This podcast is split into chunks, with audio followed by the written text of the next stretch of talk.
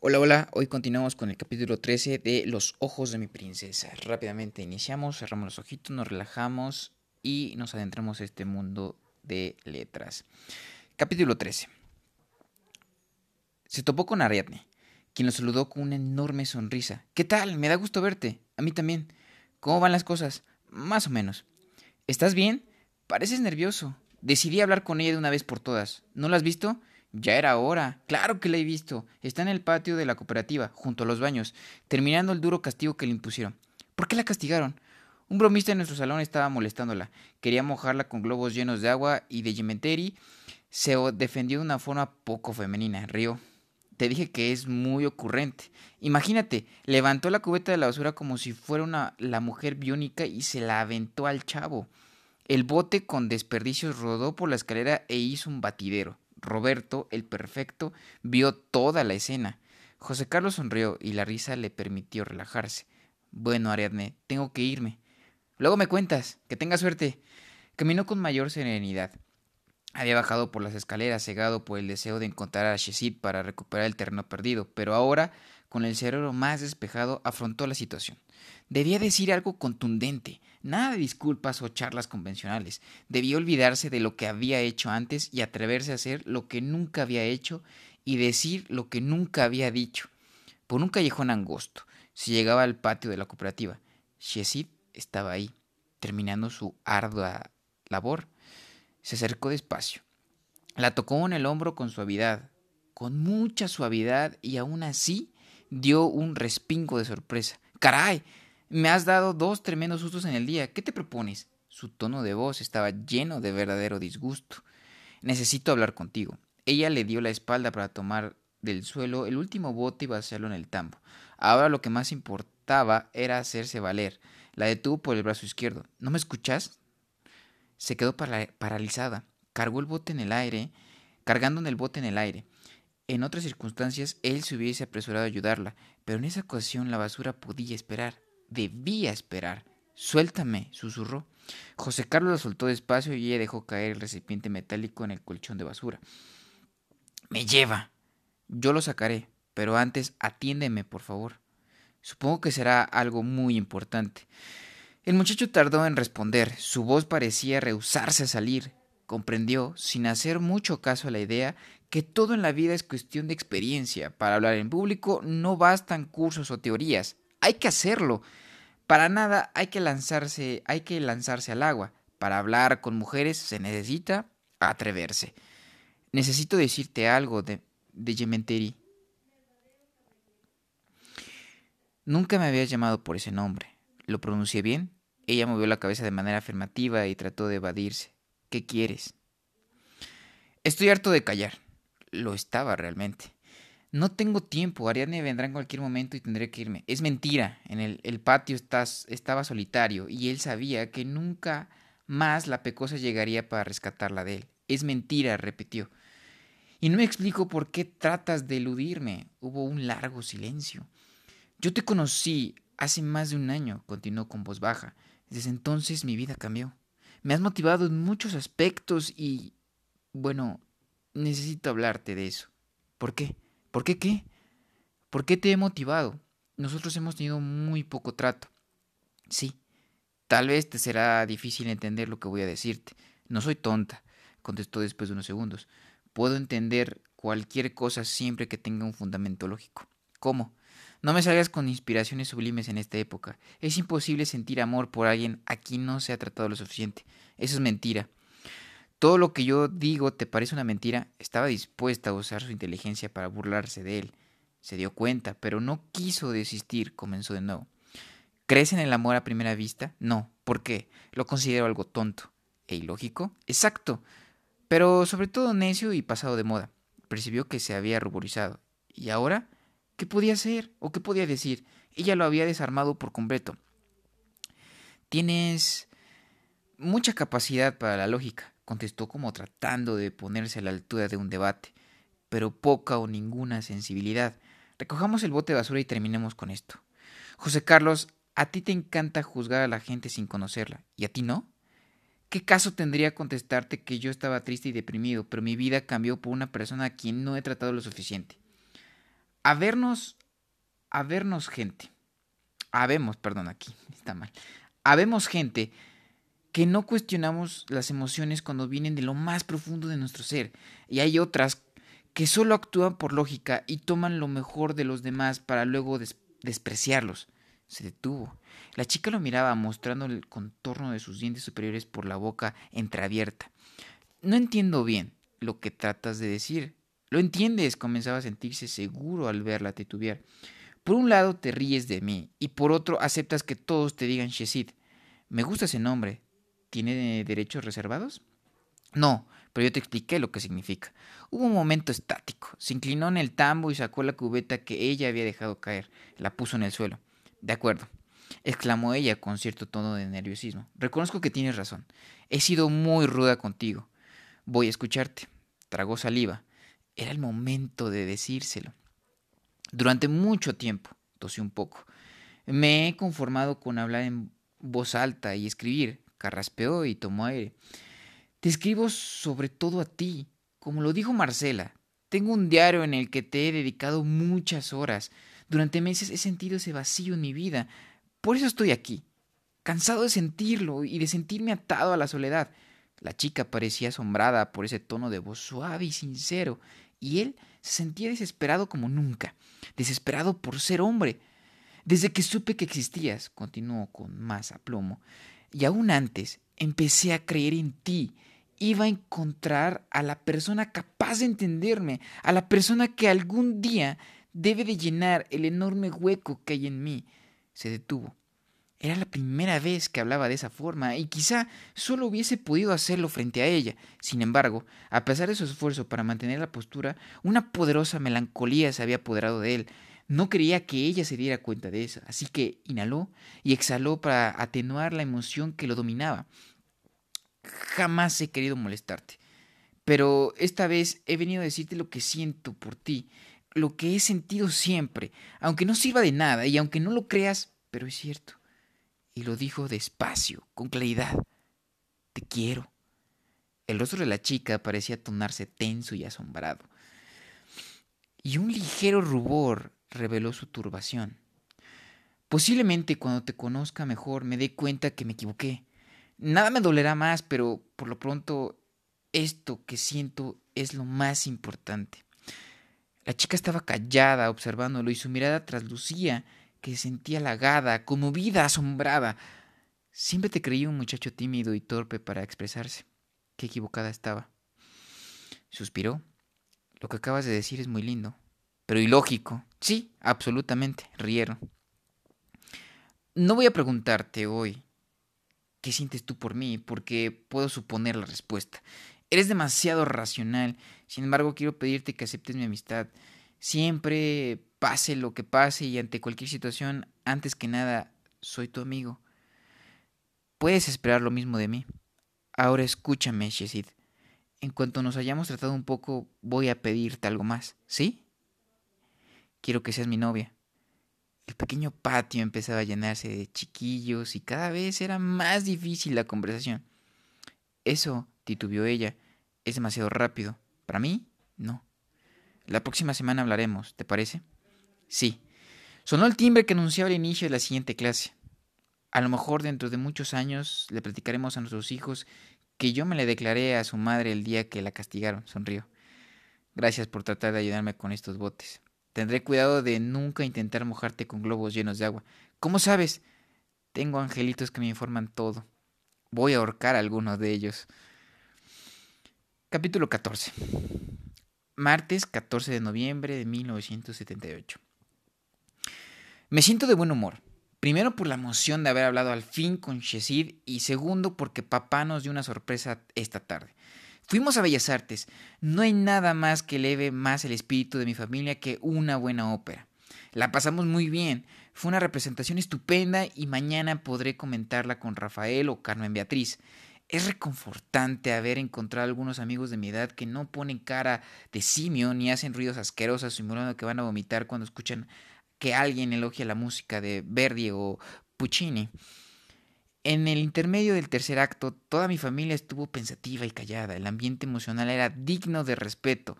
Pensaba yo pensaba en mis metas, llegar a ser el mejor ciclista de mi país y después ella. Tendré que vencer mis temores de toda la vida y buscarla de nuevo para recordarle la realidad, su realidad o la nuestra. Durante la terrible agonía de Violeta Valeri, pensé en Shesid. ¿Apreciaría a ella la música que yo aprecio? Parecería increíble, pero fue lo único que enturbió mi estado de ánimo durante las tres horas de vibraciones fantásticas en el teatro. No quisiera que en el futuro, cada vez que invita a Shesid a ver a Wagner o a Rossini, se vomite encima de mí. Solo si hiciera eso, o si fumara, o la, la cambiaría por cualquier otra de las hermosas chicas que observé hoy en primera fila desde nuestro palco, atentas a la agonía de Violeta y al estupendo coro que Alfredo le hacía. Escuché emocionado sus, sus últimas palabras. Oh mayor ritorno a vive, oh guiaya. Y en su momento más, el grito de Alfredo, oh mi dolor. Terminó todo. Se encendieron las luces despacio cuando el público aún aplaudía. Y las vi aplaudir a las chicas de la primera fila. Eran muy hermosas. Me recordaron a Shesid y yo anhelé tener algún día a mi pareja en una ópera a mi lado. Nos pusimos de pie después de aplaudir un buen rato, abrimos la puerta del lujoso palco y salimos los seis con un aire de complacencia. Mañana buscaré a Shesid. Hoy le dije, en cuanto nos hayamos tratado un poco, voy a pedirte algo más. Necesito tratarla y que me trate, cultivar nuestra amistad y conocernos. Ahora nada ni nadie podrá detenerme en mis propósitos. Ese día las clases fueron intensas y casi no hubo descansos. Casi la jornada terminó. José Carlos caminó hasta el grupo segundo A para buscar a Ariadne. Sentía por la pecosa un aprecio muy especial, como si la conociera de toda la vida. Subió corriendo las escaleras y al llegar al pasillo la vio. Estaba sola, recargada frente a la puerta, esperando a alguien. Lo miró y sonrió con alegría. ¡Ey! ¡Qué gusto verte! Se acercó resplandeciente. De Yementeri me dijo que hablaste con ella, pero se rehúsa a contarme. Tal parece. Hizo un gesto exagerado y alzó el brazo. ¿Qué has hecho todo un tour de force? La has dejado perfectamente knockout. ¿De veras? De veras, conozco a Shesid y sé cuando empieza a tambalearse. Imitó un borracho a punto de caer por el barandal. Entiendo, no entendía nada. Percibió una sigilosa presencia a su lado izquierdo. La confidencia había terminado antes de comenzar. Shesid había llegado hasta ellos con un gesto mecánico, como si hubiese sabido de antemano que José Carlos iba a estar con su amiga. Casi de inmediato se les unió la joven delgada y larguirucha junto a la que Ariadne se sentó en el festival. Te presento a Camelia. Mucho gusto, Camelia, la saludó por compromiso. Comenzaron a caminar y las chicas a discutir otros asuntos. José Carlos las oyó debatir y sin embargo no las escuchó. Bajaron las escaleras. El nuevo profesor de matemáticas es demasiado exigente, opinó Camelia. Sí, todo lo contrario del joven barco que te pasaba con diez a cambio de una sonrisa coqueta, remató Ariadne. Rieron. Ariadne se veía feliz y Shesid un poco abstraída. Ya no se trataba del mismo novato figurín y ahora hay que estudiar mucho. Creo que iré a comprar el libro que nos encargó. Álgebra de Baldor, supuso Ariadne con locución gangosa. Exacto. No voy a arriesgarme a reprobar. Iré esta tarde a la librería de Plaza Satélite. Qué bueno, dijo Ariadne. Me solucionas el problema. Si te doy el dinero, ¿podrás comprarme uno para mí? ¿Uno más para mí? Espera. Eso sí que no. Tú me acompañarás a la librería. ¿O quién lo hará? Yo no puedo esta tarde. Tal vez Camelia. No, a mí no me deja, me dejarían ir sola. Hay que tomar autobús. Los cuatro muchachos salían de la escuela y José Carlos empezó a, interesarse en la charla. Shesid hablaba con mucha seriedad. Dijo que sus padres no estarían y que ella necesitaba ir por el libro. Tampoco deseaba subirse un a un camión de transporte sola. Se hizo el silencio. Ariadne le dio a José Carlos un leve codazo. Él percibió la confusión de sus sentidos.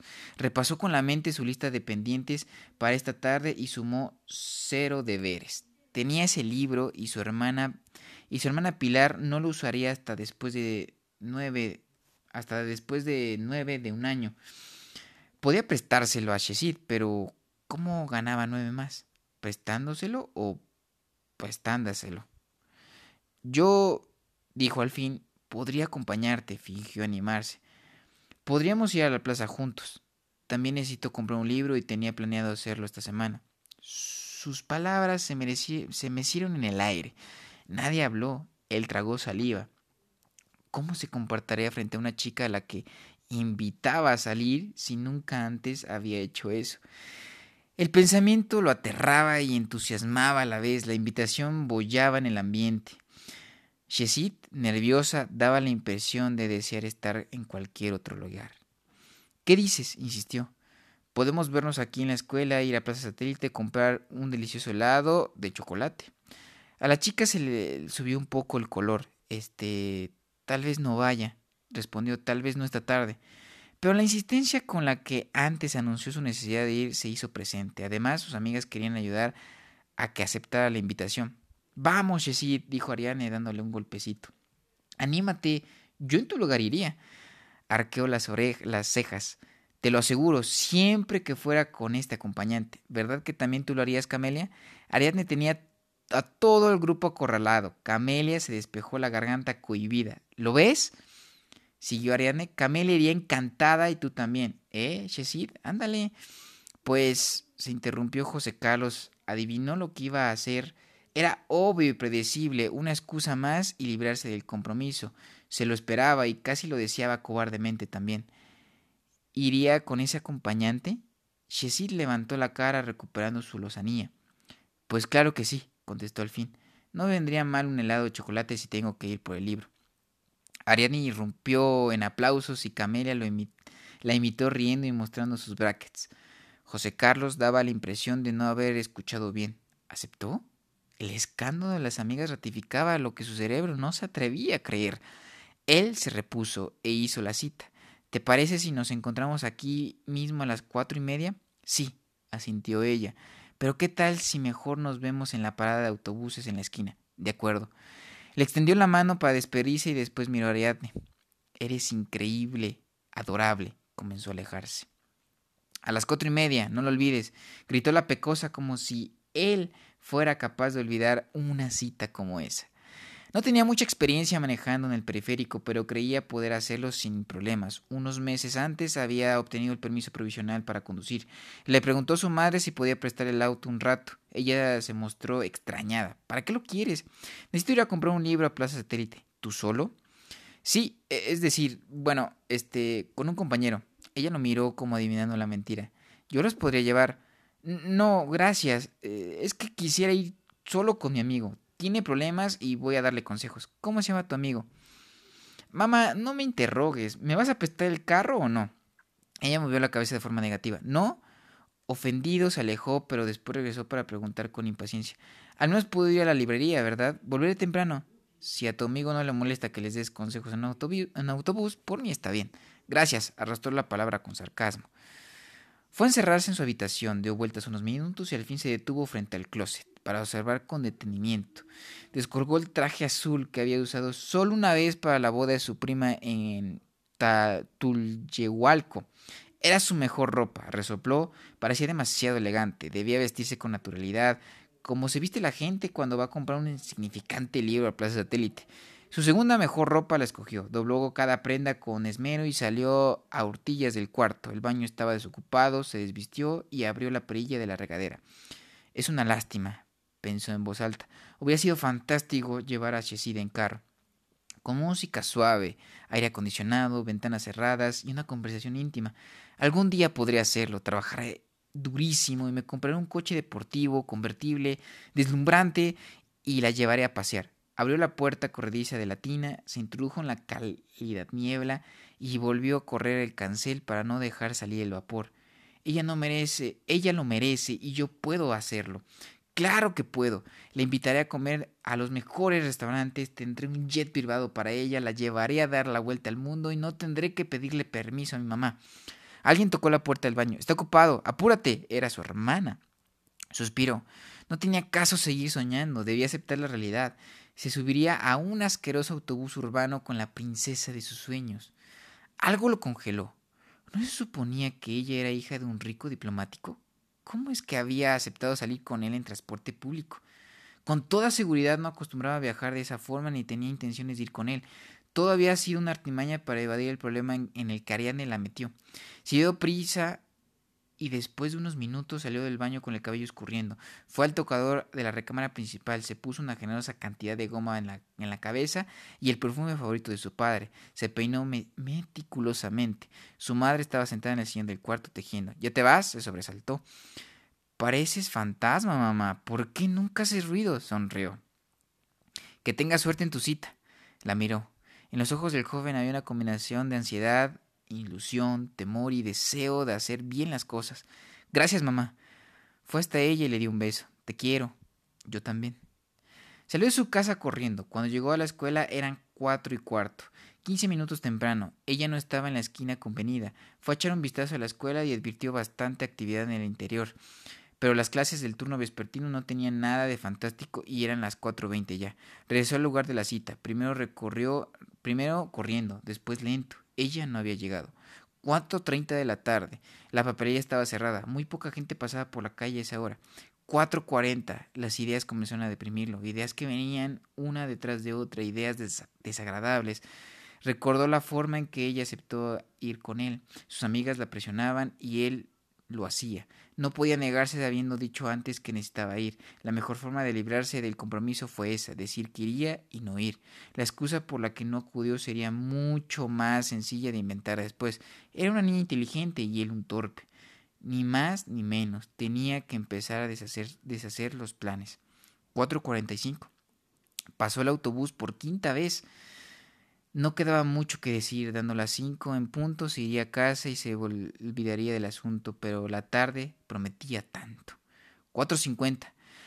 Pasó otro camión, suspiró, tomó asiento en la banqueta. No, tonto, te ensucias el pantalón. Saltó y lo sacudió. Las cinco de la tarde. ¿Y bien? ¿Qué otra cosa le quedaba por hacer? Tal vez comprarse un, helado de camino a casa. Era lógico, evidente.